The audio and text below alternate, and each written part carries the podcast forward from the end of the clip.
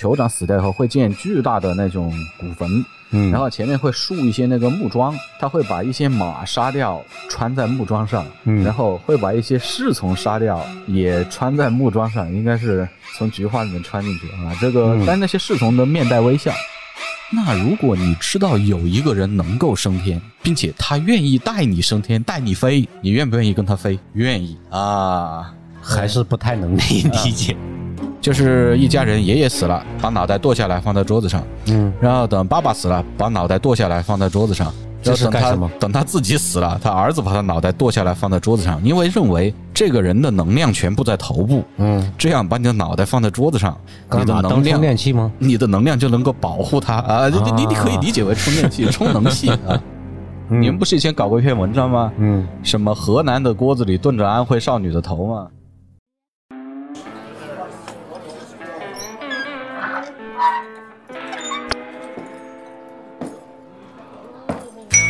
大家好，我是段宇红，欢迎来到乌鸦奇谈，谈天下怪事，解来龙去脉。本节目由荔枝播客独家制作播出，欢迎收听订阅。Hello，大家好，我是段宇红，欢迎收听乌鸦奇谈。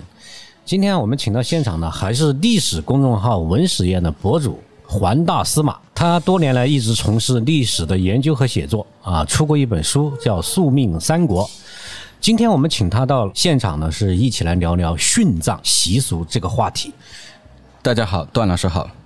就是殉葬啊，它的意思就是说用器物或者动物或者人类陪伴死者入葬，保佑死者在天堂也可以享福。这好像是人类很古老的一个习俗啊，好像曾经在各个民族中几乎都盛行过。以前咱们聊到阴婚，它好像这个东西倒并不是一个特别普遍的现象啊，只在一些民族当中盛行。阴婚应该也是普遍的现象，是吧最开始，只不过呢，很多民族它还没有文字记录，它就消亡了，没有记录下来。哦，原来如啊此。应该是差不多的。你看啊，就是印度曾经也有过这样的，就是寡妇殉夫的习俗。嗯，对，如果是用动物来陪葬呢，或者用这个金银珠宝来陪葬，我倒是好理解啊。但是用活人殉葬真的是太残忍了。现在我们呢，就来谈谈这个活人殉葬的话题，因为我们觉得这个话题肯定比动物殉葬和器物来殉葬更有意义啊。呃，对对对，殉葬呢，在今天看来当然是一种不可救药的陋习，对吧？这个肯定是要坚决反对。但是我们放到历史长河里去看，它是一个非常复杂的行为，啊、它体现了非常复杂的观念变迁。从长时段来看呢，它有一个从好事变成坏事的过程。这个长时段是法国历史学家布罗代尔的概念，他说看同一件历史事情，嗯，短时段、中时段、长时段来看，它会有不同的作用。嗯，所以对这个殉葬，我们应该从长时段去看。啊，接下来我们就从长时段来聊一聊这个殉葬，好不好？嗯，我看过很多这种关于考古的新闻哈，就是说我们挖出的一些远古石器时代的坟墓，会发现有这个用玉器啊，还有一些最简陋的乐器、金属作为这个陪葬品，但好像没有发现用活人殉葬的。这说明是不是好像嗯？这个习俗并不是说从人类文明史一开始诞生就有的习俗，应该说是进入文明史以后才有这样的习俗，就是说产生了国家这样的形态之后，才出现了殉葬这样的一种制度，是这样吗？呃，是这样的，要讲清楚这个问题呢，我可能要跟大家稍微介绍一下萨满教，就玄奘这个事情跟萨满教有关。看来你对巫术特别有兴趣、啊对对对，我因为我想了解这个巫术对各文明初期的政治产生了什么作用，我最近就在研究这个。嗯呃，萨满教它是那个英语是 shamanism，一开始是这个呃俄国人管西伯利亚的那些巫师叫做萨满，他转译到英语里面去的。在中国的古籍里面呢，管它叫山蛮，删除的山，嗯，蛮子的蛮。这个呢，不光是西伯利亚有，其实它在全球史前它都是大差不差的。嗯这个学术界呢，管它叫基本宗教。嗯然后呢，我们当然也可以叫原始宗教或者巫教或者叫萨满教都行。呃，为了维持这个前后名词的统一，我就用萨满教来说了，好吧？大家理解。那我就想问一下，这个萨满教它是不是在所有产生过古代文明史的地方都有过？它是在所有产生过文明或者没产生过文明的民族里面都有的。因为萨满教的一些概念的源头，我们可以追溯到十几万年前的尼安德特人那里这么长啊，对他们的一些殉葬仪式。嗯，但是他们肯定就是说理论不完善。嗯，大概到一万多年前的时候，它理论比较完善了。嗯嗯，然后我们知道，就是说人类进入文明史最早也是五千多年前，两河流域就是伊拉克还有埃及，对不对？嗯，那一万年到五千年这个阶段有几千年呢？对，在这个阶段的后期产生了殉葬。嗯然后为什么会产生殉葬呢？产生殉葬必须要有一个条件，就是在那个我们古书里面说啊，上古时代民神杂糅，就是所有的老百姓都可以祭天，跟天沟通。嗯这个时候是不会有殉葬的。你也可以上天，我也可以上天，我为什么要给你殉葬？嗯一定是要等出现那种很厉害的巫师，并且大家信服他确实可以上天之后，他产生了权力和威望，呃有权威。对权威宗教权威，嗯这才会有人愿意跟着他一起上天。而要产生这样呃有宗教权威的巫师，一般是要发展到这个呃进入文明的前夜了，可能是个六七千年啊，或者像中国这边是五六千年啊这种这种阶段。距今，嗯、距今，我们站在常人的心态来理解啊，作为一个活人来说，如果他成了殉葬品，他本人肯定是非常的恐慌和害怕，这个谁都能体会那种心情。就像我说，你现在你去给谁当个殉葬品，不把对方给吓尿了，对不对？嗯，这是现代人的思维。哦，呃，一开始呢，这个殉葬的人是很快乐的，是吗？呃，为什么？就说你说我们这个原始人追求什么？我们现在的人是吧？追求人生成功，是不是？嗯追幸求对这人生幸福。再大一点的追求是家庭和谐。那你的意思是，再大一点的古代的人不怕死吗？古代的人怕死，所以他就追求永生。哦呃，他希望永远生存，至少灵魂永生。这个就是说，我们可以看那个马王堆帛画嘛。马王堆帛画就是最有名那个梯形帛画，就是辛追升天的那个图嘛，就大家都希望升天，升天以后就永生了。那如果你知道有一个人能够升天，并且他愿意带你升天，带你飞，你愿不愿意跟他飞？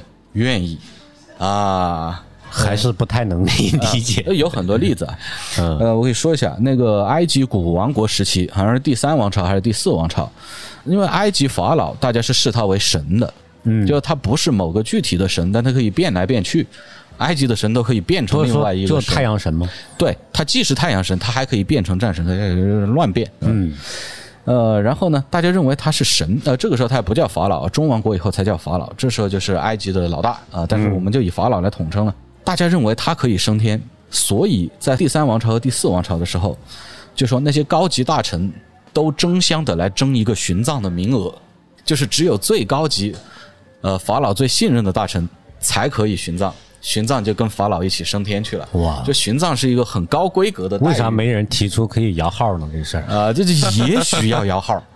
还有那些描写殉葬的壁画，描写的非常美丽啊，这是一个很美丽的事情，因为你获得永生了。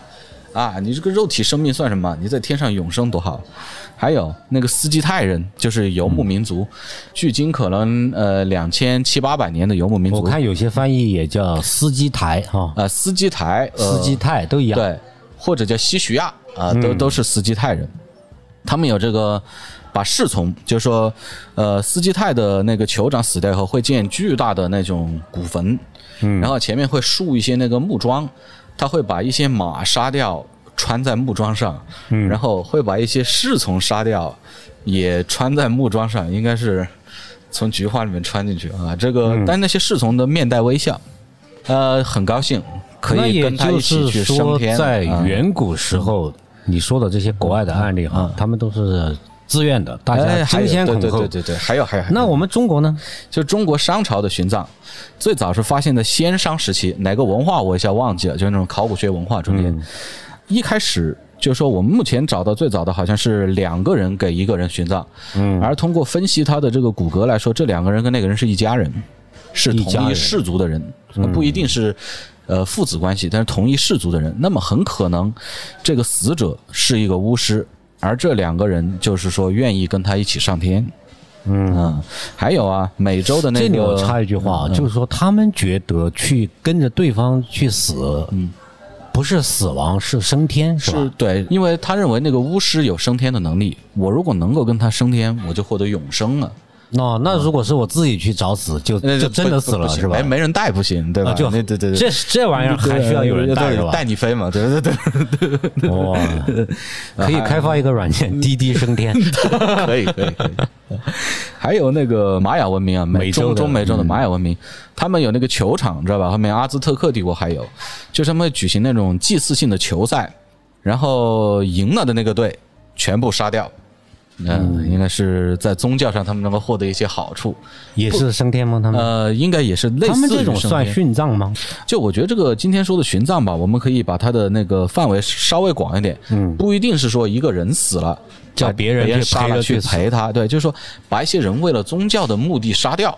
他也呃算。对，或者说过一些年再和别人埋到一起，这些都应该算在殉葬的这个范围内。哦你想啊，踢球赢了的杀掉，那如果他们不是觉得被杀有什么好处，他为什么要赢呢？是啊我输不好吗？拼命对着自己球门进肯定得乌龙球要输才行啊！在我看来啊，对对对，他是最开始这些人是很高兴的，但后面才发展成杀人，就是说后面才发展成强制殉葬。嗯，强制强制那就不是自愿的。嗯，哎呀，所以你这么一解释哈，这个东西，反正我作为现代人确实是理解不了。我觉得这种献身精神啊，令人费解啊。所以他肯定是要有什么宗教或者是迷信方面的这这不是刺激，对他其实愿自愿。嗯，不是献身精神，他是为了自己获得好处。那听你这么一说呢，就刚才这些这个殉葬的案例啊，他都是说用自己人，好像你看本氏族的人啊、呃还有这个本村落的人，呃，那么到了什么时候才开始考虑是用外人来殉葬呢？这是不是基于对什么节省人力资源的考虑呢？啊，呃，可能是有节省人力资源的考虑，但是这个肯定不是主要原因。呃，因为原始呢，他生活在一个充满仪式感的世界，他的一举一动可能都含有宗教意义。嗯，他害怕触怒神灵。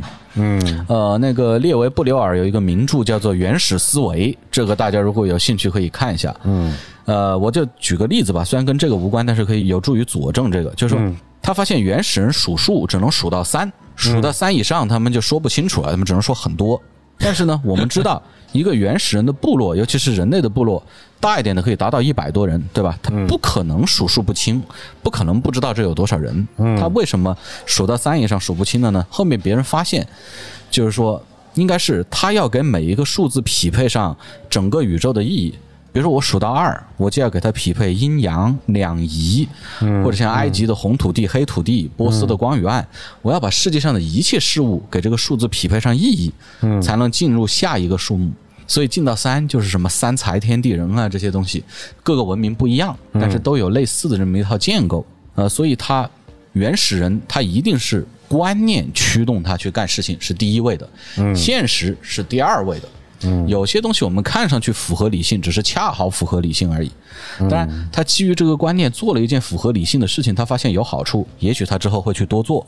理性就是这样觉醒的。嗯，然后所以说呢，刚才我说的这个杀人来殉葬，最重要的原因肯定不是出于理性化的节约内部人力资源。嗯啊，它最重要的原因还是出于巫术观念，就是什么呢？我自己人愿意跟着我去死，他们是想升天，对不对？他们想升天当神仙，可以，这是好的。我要对自己的氏族好，我带他们飞。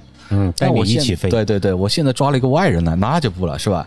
我在现实生活中，我征服了一个部落，他们就是要做我的奴隶的，对不对？对，那我现在把他杀掉，上去还是做奴隶啊？不，我带你飞，但是哦，这思想就这么转过来了。对，不带你升天啊。哦，是带你去给我哎当当奴隶，带你上去哦继续伺候我啊。哦，呃，是这么一种想法。这个呢，其实都是会出现这种规模性的杀人殉葬，都是某个部族扩大以后，征服了其他的部落以后，才会产生呃就把这样的东西。就把其他就俘虏，对对对把他们都杀掉。对我说，自愿殉葬是共同体思维的表现，就是我们是一个共同体的，我带你们去做好，去实现一件好事。一起享福。对，而这个杀异族人来强迫殉葬，其实用征服者和被征服者的思路，它是那个现实政治生活在神话思维中间的反应，在巫术思维。所以古人我觉得这个思想还是很好打通的啊，啊，是呃是是是，转过来也没什么困难啊。啊。呃，对，其实也你不觉得当中有什么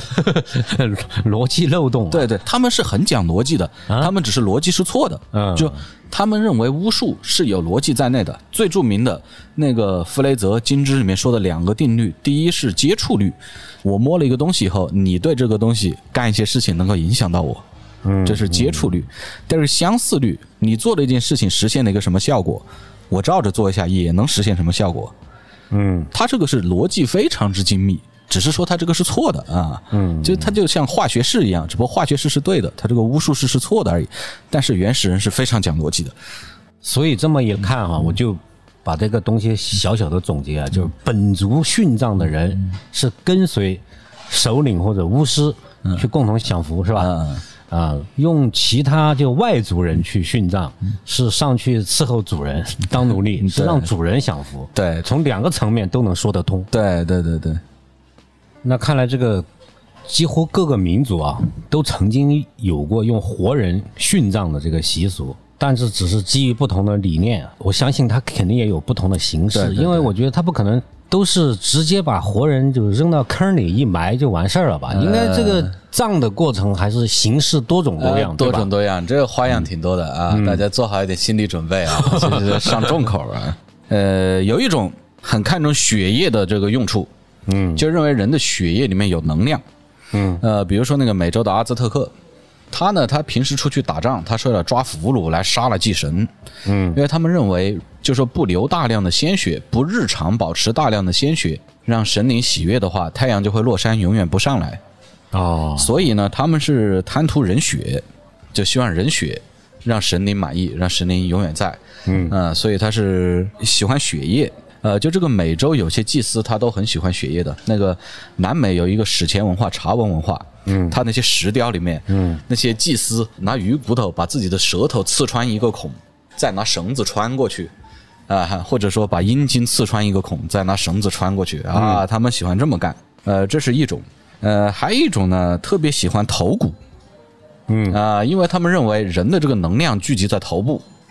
比如说美索不达米亚，也就两河流域，就今天的伊拉克了，大概七八千年前，呃，他们那有个文化有这样的习俗，嗯。就是一家人爷爷死了，把脑袋剁下来放在桌子上，嗯，然后等爸爸死了，把脑袋剁下来放在桌子上，这是干什么？等他自己死了，他儿子把他脑袋剁下来放在桌子上，因为认为这个人的能量全部在头部，嗯，这样把你的脑袋放在桌子上，你的能量充电器吗？你的能量就能够保护它啊！你你你可以理解为充电器、充能器啊。啊，这个脑袋有没有用盐或者石灰去腌，我也不清楚。但是呢，那个头骨上面最后是用红色的颜料啊刷了过来。我想肯定他也要处理一下嘛，哎，对对不然这个东西会腐烂，会恶臭啊呃，对吧？对对，还有居士葬也是这个意思，就是亲人死了埋在自己家里。嗯。啊，头骨还有啊，头骨还有一些有意思的东西啊，呃，很多啊，那个以前有一个那个伦巴第国王，就是那个欧洲的蛮族，中世纪的蛮族，嗯，伦巴第有个国王叫做阿尔伯因，呃，他杀掉了一个少数民族，也是一个蛮族，叫格皮德人，他把他们的首领杀掉以后，把他的头盖骨做成了酒杯，嗯，然后呢，他娶了他的女儿。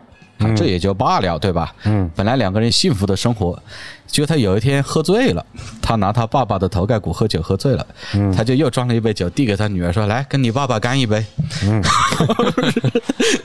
口味太重了。然后他女儿气得要死，呃，就后面想个办法把他谋杀掉了。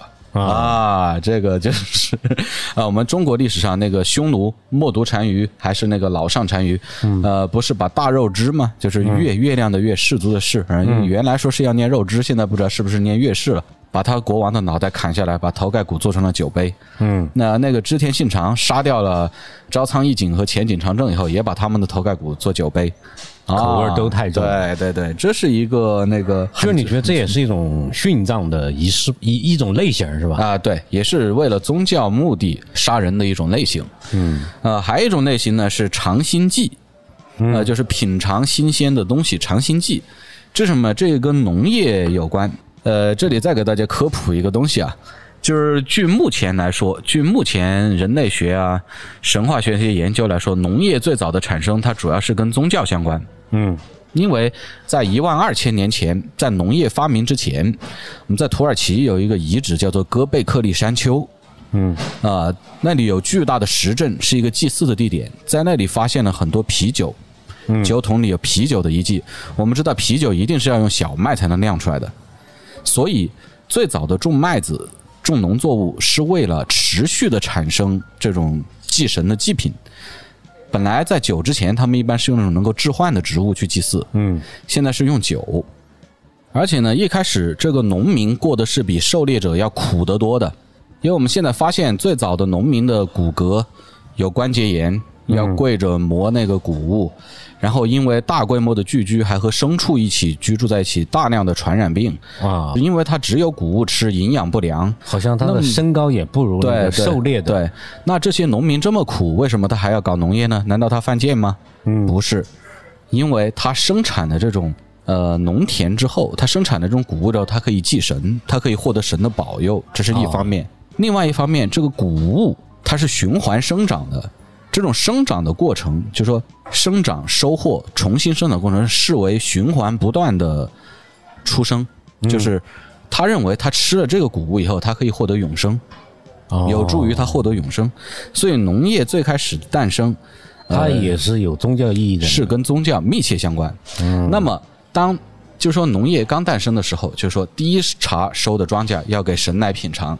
嗯，呃，完了后面这个观念演变成第一个孩子杀掉祭神，第一个孩子杀掉，哎，迦太基，就是说以前别人说迦太基人就是在统治北非的那个迦太基。啊。他们不是有很多罐子吗？说里面都是婴儿的遗骨，就是第一杀头胎祭神，而且像基督教的那个亚伯拉罕献祭长子给上帝，当然后面上帝跟他说你不用献祭了，但是这个献祭本身也是这个农业长新祭的一种变体。这个复旦大学的教授裘锡圭教授写过一篇文章，专门谈这个长新祭的。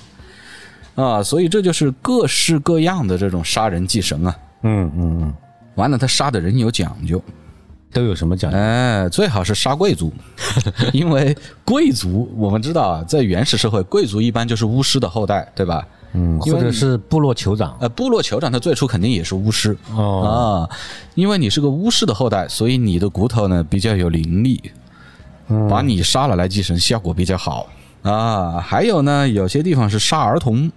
印加帝国有很多儿童木乃伊，呃，上个月呃首都博物馆那个展览，就是说南美呃史前文明展里面就有那小孩的木乃伊。嗯，儿童我们上期阴婚说了，儿童死掉他的怨念特别大，能量特别强大。嗯还有杀残疾人，嗯，为什么？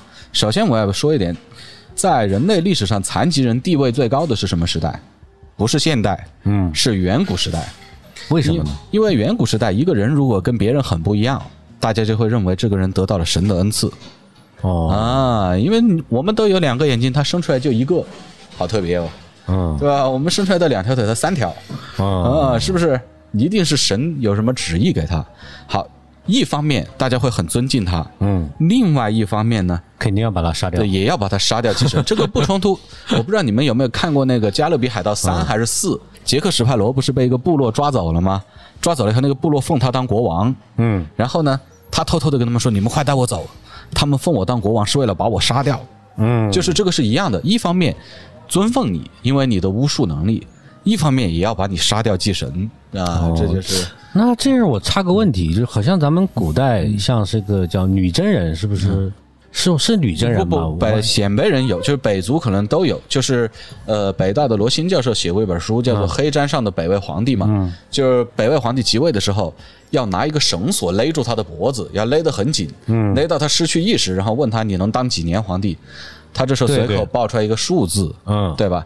其实不止这个，我跟你说，追溯到更远。呃，有很多人认为伯夷叔齐让国是假的，对不对？嗯其实是真的。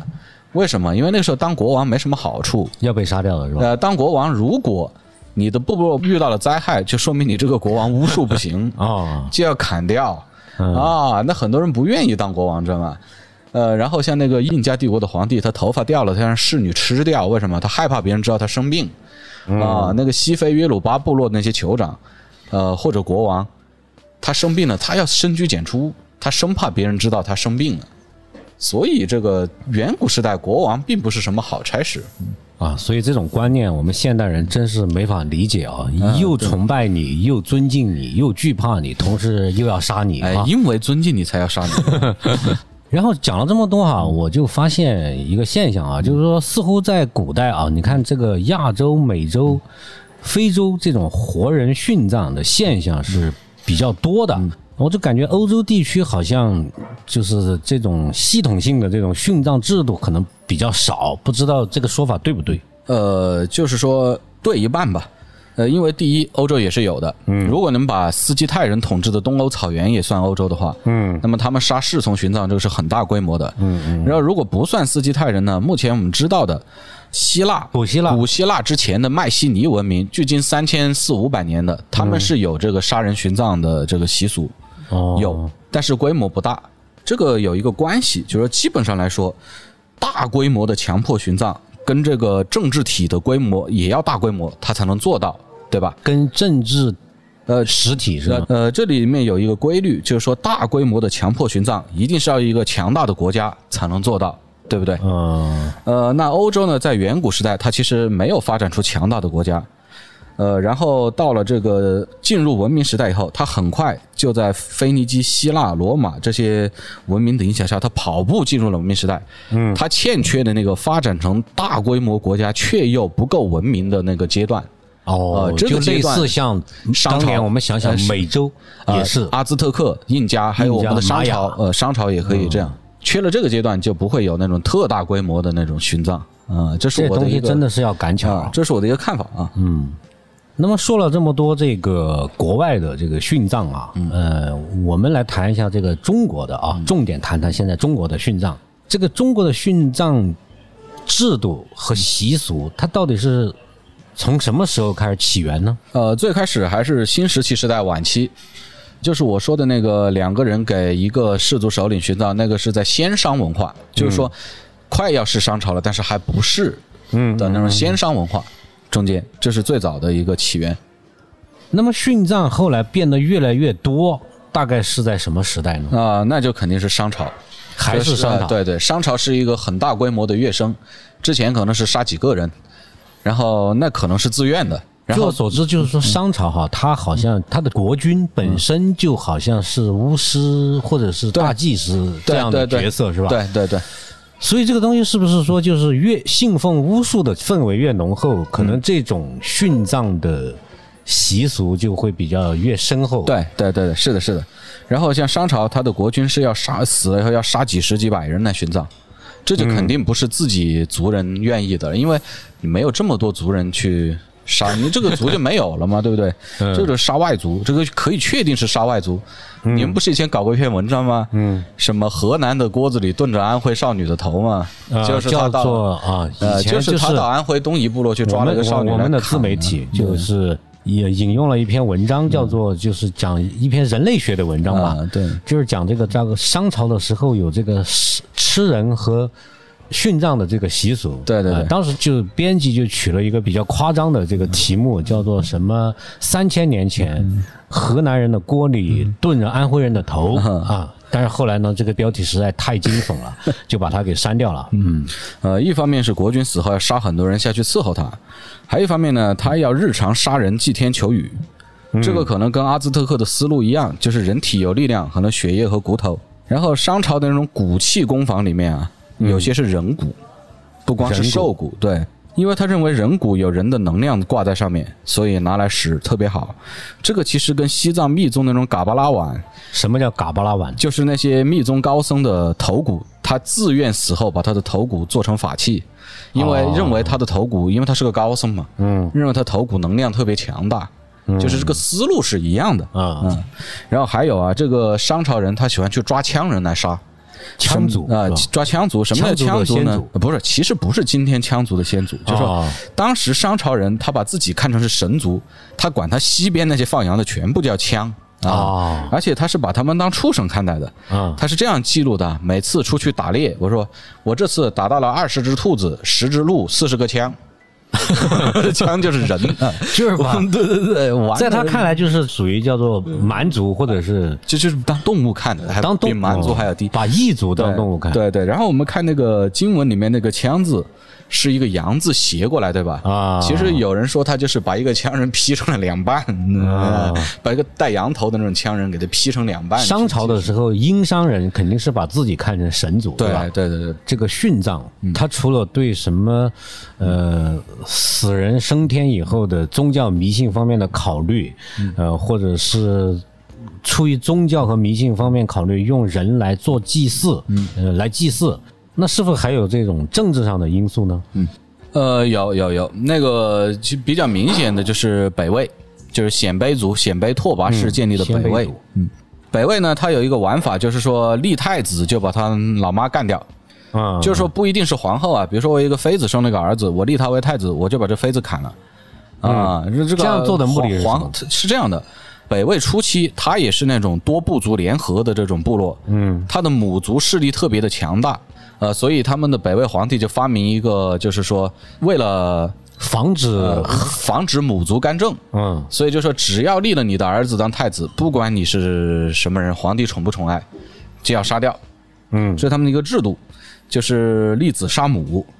结果这个制度后面慢慢的就变味了，嗯后面就发展到这个皇后啊，一开始杀的很多都是皇后，知道吧？皇后生了儿子就把他杀掉，嗯后面有些皇后她避孕嘛，啊她她不想死嘛，对，她就不生子，因为她是有好处的。我不生是吧？一个妃子生了，嗯把这妃子砍了，我把这个儿子当自己儿子养就是了。完了，哦我还是太后，对不对？我还不用去死。可以理解，啊、还还有一个副作用，就是有些太子之母被杀，可能有没有皇后的时候，保姆就上位了啊啊。然后北魏后期有一个很著名的保姆叫常太后，嗯她就是保太后，她原来是一个皇帝的保姆而已。嗯她把皇帝带大，皇帝跟她有感情嘛，皇帝的生母被杀了，就把她当母亲，然后皇帝即位就封她为保太后。然后这个保太后特别牛逼啊，在北魏中期的前中期的政坛上发挥了很大的作用，嗯就是那个我们知道历史上有名的文明冯太后，嗯就是这个常太后扶植起来的哦。啊，有很多啊，我记得你多次提到啊，就是什么巫术也好，还有这些什么所谓的殉葬啊、阴婚呐、这一类的习俗啊，他们都是随着这种理性思想的崛起，都会开始衰落，对吧？对对对，那么殉葬制度好像，你看，就是到了汉朝的时候，我们不是开始独尊儒术嘛？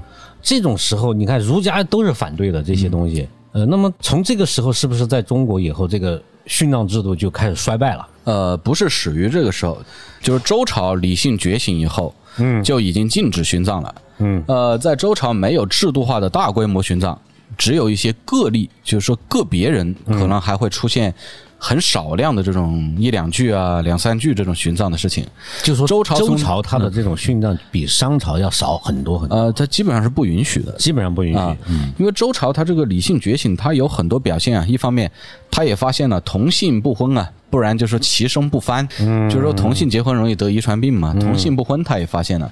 另外一方面呢，他去求得福佑，他也不光是向神祈福了，嗯，他说敬天保民，一方面我要敬天，另外一方面我让老百姓活得好，这样自然我就能够获得福佑。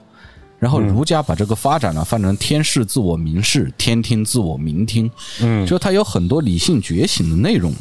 我刚才说了，殉葬，尤其是大规模的杀人殉葬，它也是出于一种视死如视生的想法，嗯，就是杀了去伺候我，对吧？嗯，一旦理性觉醒以后，就会认为这种做法意义不大了，嗯，自然就会慢慢的向后退。我们看到了春秋时代。孔子都说：“始作俑者，其无后乎？”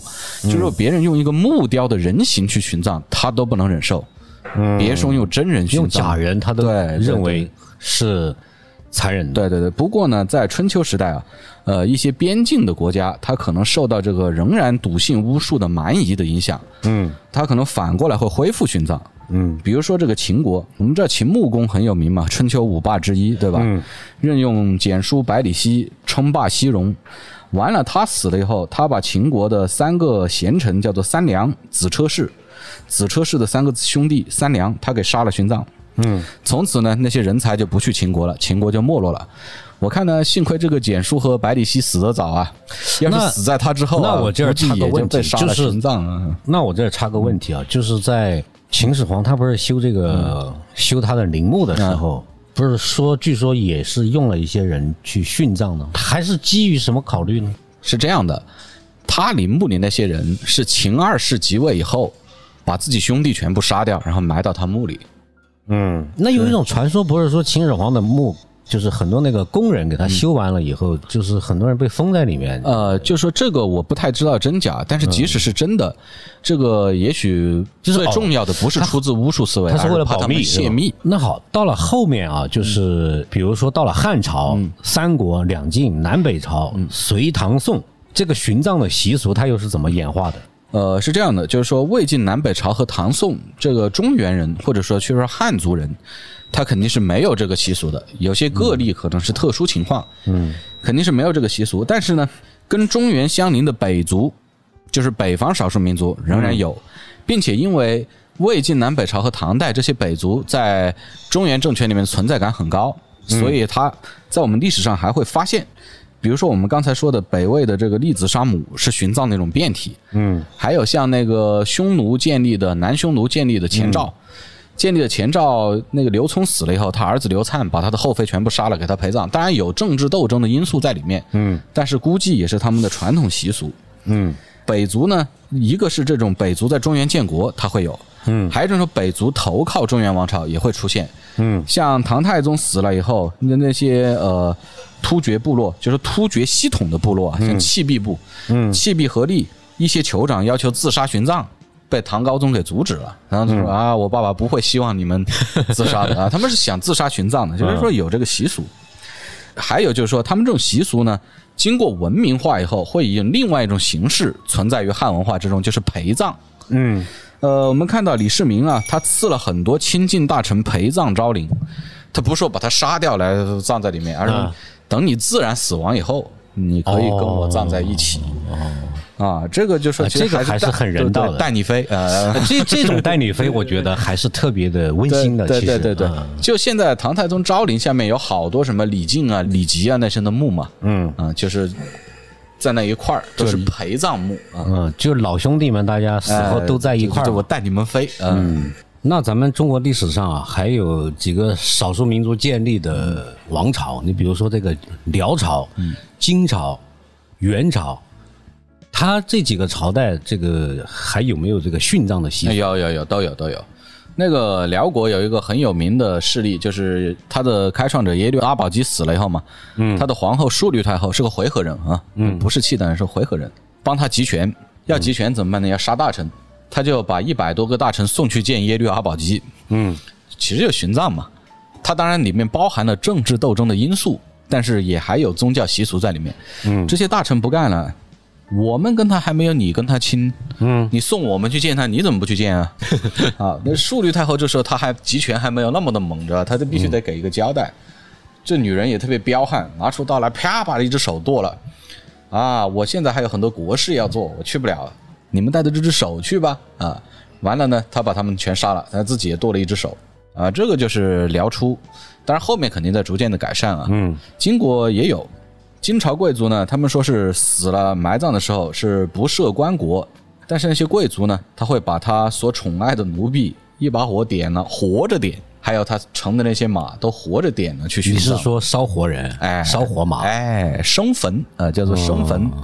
就说东北发现了那个完颜彦，一个女真宗室完颜彦的那个墓穴，贵族是吧？对，女真贵族，而且是金初的贵族。它里面有一个女性，就是别人怀疑是宋朝的一个公主啊，就是当时金国不是抓了很多宋朝公主北上嘛，别人怀疑是宋朝这个公主赵金姑。就是这个公主是被处死去陪葬的，而且非常惨，先喝了毒药，可能没死，嗯，然后殴打、殴打 劈砍，对对对，这个完了，这是太残忍了对，这是有。然后蒙古呢，元初有，元初就是说元朝初年？对，元朝就是或者说大蒙古国初期，它主要是用贵族去殉葬，嗯用那些钠盐去寻成吉思汗啊这些，就是说呃一样的，就是贵族更加好嘛，贵族的能量更加大嘛。啊，就但是元朝中期忽必烈建元以后，这种东西就很少很少了。这个也禁止了是吧？对对，有没有明文禁止不知道，但是就挺少了啊。嗯，那好像元朝过后啊，到了明朝建立，好像这个就是活人殉葬的制度又一度恢复，是吧？呃，是的，是的。他这个其实有很多人认为是明朝染了什么蒙元的遗俗，对吧？嗯嗯呃，其实是错的。呃，是这样的，元朝它是有个别的这种汉族的妇女，呃，老公死了以后寻夫的现象，嗯，有，但是不多。然后呢，元朝它是对其中有个别人进行了表彰，但是这个其实不是蒙古人的这个主张，因为蒙古人他不光统治中原，他统治一个多民族国家，他不但有中国，对吧？他还有漠北，甚至还有西域。西域是那些突厥人的那些信伊斯兰教那些，他是因俗而治。嗯就是你们汉族好像是喜欢表彰这种节富，那我就跟着表彰一下。但是在，蒙古人内部他并不推荐这么干，嗯是这么一回事儿。啊，然后到了明朝以后呢，朱元璋就把这种呃，其实这种汉人中间，呃，个别的这种列父寻夫，它是一种个人选择嘛，是一种很嗯特殊的情况，在宋代就有出现过。呃，对对对但它不是一种制度。不是制度，也不是习俗。朱元璋就畸形的放大了这种个别现象，他在皇族中形成了一个制度，就是说，把这些没有生育过的妃子嗯全杀了陪葬，或者除了正宫皇后以外，全杀了陪葬。完了，因为这是宫廷流行的，我们知道中国古代政治对社会的影响最大，嗯。因为是宫廷流行的，所以社会上就会去仿效。嗯。这些东西在戏曲里面传播到社会，所以社会上就兴起了殉葬之风，嗯。是这么一回事儿，跟蒙元没什么关系，嗯，纯粹是朱元璋自己瞎搞。那朱元璋他自己死了以后，是不是也有很多后妃去，为他殉葬？对对对啊，朱元璋朱棣啊，明仁宗朱高炽，还有明宣宗朱瞻基，都是有的。那后来到了明朝哈，他又是什么时候就慢慢废除了这个殉葬的制度？呃，那个就是明英宗，就是土木堡之变被瓦剌抓走的明英宗。嗯他复位以后，他死的时候，他就个人废除了这个习俗，他可能不喜欢吧，算是一项仁政。嗯但是呢，呃，因为宫廷长期殉葬，他这个习俗被戏文传唱到民间，对民间的消极影响已经形成了。明英宗个人废弃在宫里废弃这个恶俗，嗯，不能挽救民间的效仿。哦，就民间还是保存着这种劫富殉葬的风潮。对对对，而且一直延续到清朝。嗯，嗯，那满清入关以后，这个殉葬制度是不是又再度恢复呢？呃，是这样的，就是说满清他在入关之前或者入关之初，他是有的。嗯入关之前呢，最有名的事例就是努尔哈赤死了以后，嗯呃，那些皇太极啊、阿敏啊、莽古尔泰啊、代善啊几个贝勒逼他的大福晋自杀去给他殉葬。对，呃，那个大福晋其实多尔衮和多铎的老妈嘛，多尔衮的妈叫什么阿巴亥？呃，是吧这就是那个大福晋。他这个里面呢，就是有政治斗争的成分，嗯对，可能也有宗教习俗的成分。然后还有就是说，清初的那个传教士汤若望，他的回忆录里面记载说，董鄂妃去世以后，呃，顺治搞了三十几个宫女和太监给他殉葬。呃，然后呢，是到了康熙初年啊、呃我查了一下，康熙十二年，也就是一六七三年，康熙他颁布了一个敕令，就是禁止这个奴仆寻主。嗯那之后清朝就没有制度化的殉葬了，但是个别的可能还有。嗯，然后那个劫富殉葬的风潮还是有。嗯啊是这样的。这个民间的习俗太顽强了。对对对。那看来这个就是说，儒家的这个思想哈、以及儒家变成了这种官方推崇的思想，它的这个呃对殉葬这个习俗的遏制，看来还是有一定的作用，是吧？呃，是的，就是相比于那种原始巫教，就是说萨满教基本宗教而言，就是这种历史宗教和道德宗教，嗯就是我们熟知的那些大宗教，嗯它都是反巫术的。上一期我也说了，阴婚和殉葬都是基于巫术概念而形成的一种这个习俗。嗯既然它反巫术，它就肯定会反对殉葬。不光是儒教反对啊，道教、佛教、伊斯兰教、摩尼教、仙教、犹太教、基督教也都是反对的。哦嗯，呃，就这些道德宗教都是反巫术的。嗯然后呢，还有一种情况就是，如果一个地区它的政治成熟了，即使它的宗教仍然比较原始，但它基于理性和人权的考量，它的殉葬也会没落。这个最有名的例子就是希腊罗马。古希腊、对，古希腊、古罗马，它的宗教到它建国都是希腊罗马多神教，其实是比较原始的。崇拜祖先好像。呃，还有那些多神，对对对，什么战争之神，对对对，智慧之神。但是虽然如此呢，它的社会政治已经发展成熟了，呃，所以这个殉葬的习俗也就消亡了。啊，只要宗教成熟和政治成熟，都可以消灭殉葬的习俗。那看来啊，这个殉葬啊是一种野蛮落后的习俗，全世界呢大多数民族都曾经实行过。中国的这个殉葬制度啊兴衰，它也有一个曲折的过程，啊，最终到了近代还是彻底被废除了啊。这个废除的还是比较干净的啊，比那个 阴婚习俗是是是相比而言。呃，那你这个毕竟是要杀人的，对，大司马还有什么要补充的吗？最后啊，我觉得最后就是想跟大家谈一下一种从这两期节目中间，我们可以总结出一个看历史的方式，嗯，就希望有多种理解方式去理解。首先呢，我们要从当时人的观念去理解，这样才能够搞清楚他们的逻辑，而不是用我们现在人的眼光去覆盖他们的眼光。第二个呢，就是说理解每个时代的人的逻辑。呃，以及理解每个时代人对于他们之前的习俗的看法及其缘由，我们可以找到呃历史发展的脉络，最后才是用我们今天的价值来评判，来决定一种习俗延续到今天是对的还是错的。我希望有多层级的看历史的方式，这样能够更深入的理解历史。好的，谢谢大司马啊，我们今天的话题到这里就结束了，谢谢各位朋友的收听，我们下期再见，再见。